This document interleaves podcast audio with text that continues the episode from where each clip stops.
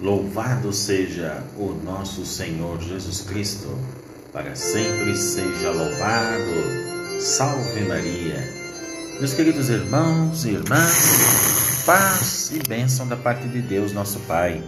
É com alegria que estamos aqui para mais uma vez o nosso santo do dia, hoje, dia 28 de maio de 2021, sexta-feira.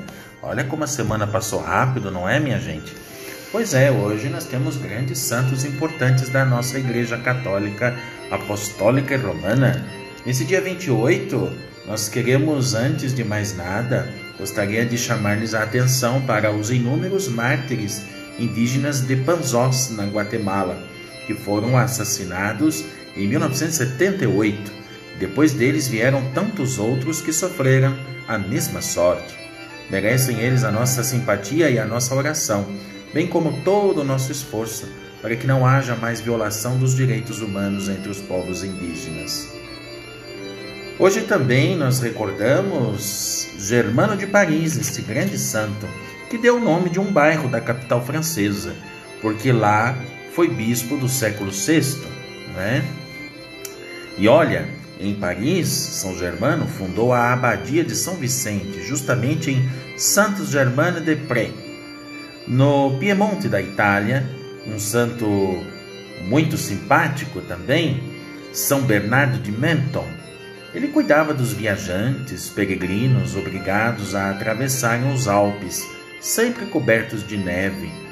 E olha, São Bernardo os socorria servindo-se dos famosos cães de São Bernardo, dotados de especial capacidade de descobrir pessoas encobertas pela neve.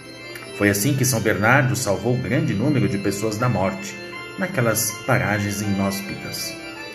Agora vamos lembrar dois monges fundadores dos mosteiros, e um deles é São Lanfranco, da Inglaterra, e o outro, Guilherme de Gelone, da França. São Lanfranco foi abade e depois bispo. Teve alunos celebrérrimos, como Santo Anselmo, não é? Santo Ivo, e o Papa Alexandre II viveu e morreu no século XI. São Guilherme, apesar de ser duque e fundador de um mosteiro, acabou morrendo como um simples monge. Talvez por, por isso mesmo, né, e pelas opressões que sofreu no mesmo tempo, seu nome ficou célebre entre o povo, que cultiva sua memória até hoje. Veja que beleza!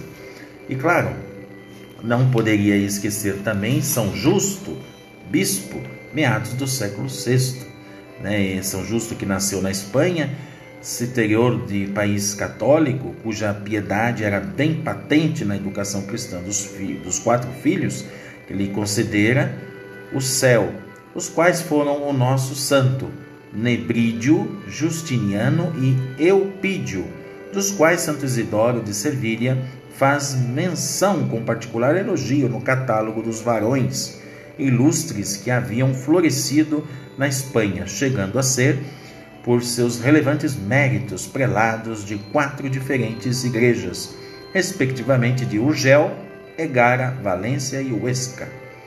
Seus pais, logo que Justo chegou à idade competente, destinaram-no às letras, às quais fez maravilhosos progressos, bem como na ciência dos santos e na virtude conheceu que a base, o princípio e o fundamento da verdadeira sabedoria era o temor de Deus e condimentado o estudo com a oração e os exercícios literários com a prática das boas obras, mostrou ser santo e doutor. Desejoso de se dedicar inteiramente ao serviço do Senhor, abraçou o estado eclesiástico e, cheio de ciência e de virtudes, ascendeu ao sacerdócio tornando-se digno de tão alta dignidade por seu conhecido mérito e notória santidade. Portanto, cheio do amor, zelo e pela salvação das almas, dedicou-se com todo o coração à pregação da palavra divina e com os sermões que eram, em tudo, conformes à vida, era abundante o fruto colhido. Vagou o bispado de Urgel e justo foi elevado àquela sé com aplauso geral do clero e do povo, persuadidos que uma pessoa de mérito tão notório daria muito lustre, brilho e honra a tão alto ministério. não foram baldadas essas esperanças. Portou-se como vigilante, pastor e como pai caritativo também, com o rebanho que o Senhor confiou aos seus cuidados e direção. Quis também ser útil à igreja por meio dos seus escritos, como prova de sua erudição e inteligência culta, e expôs o Cântico dos Cânticos em sentido espiritual, publicado por Medardo em 1525. Tomou parte em concílios de Toledo, Lérida e Valência. Finalmente cheio de virtudes e de merecimentos, depois de um glorioso pontificado de doze anos, voou a sua alma puríssima à mansão dos justos, no meados do século VI. É, meus irmãos, grandes santos, lindos, importantes para esse dia de sexta-feira. Portanto, eu desejo a todos os nossos queridos que nos acompanharam, estamos encerrando o Santo do Dia, agradecendo a todos que nos acompanham pelos meios de comunicação social, via rádio, Rádio da Amazônia, nosso abraço estendido a todos que acompanham neste momento a voz de Fátima e a todos os nossos queridos. E voltamos aqui mais uma vez com o nosso santo dia amanhã, se Deus quiser.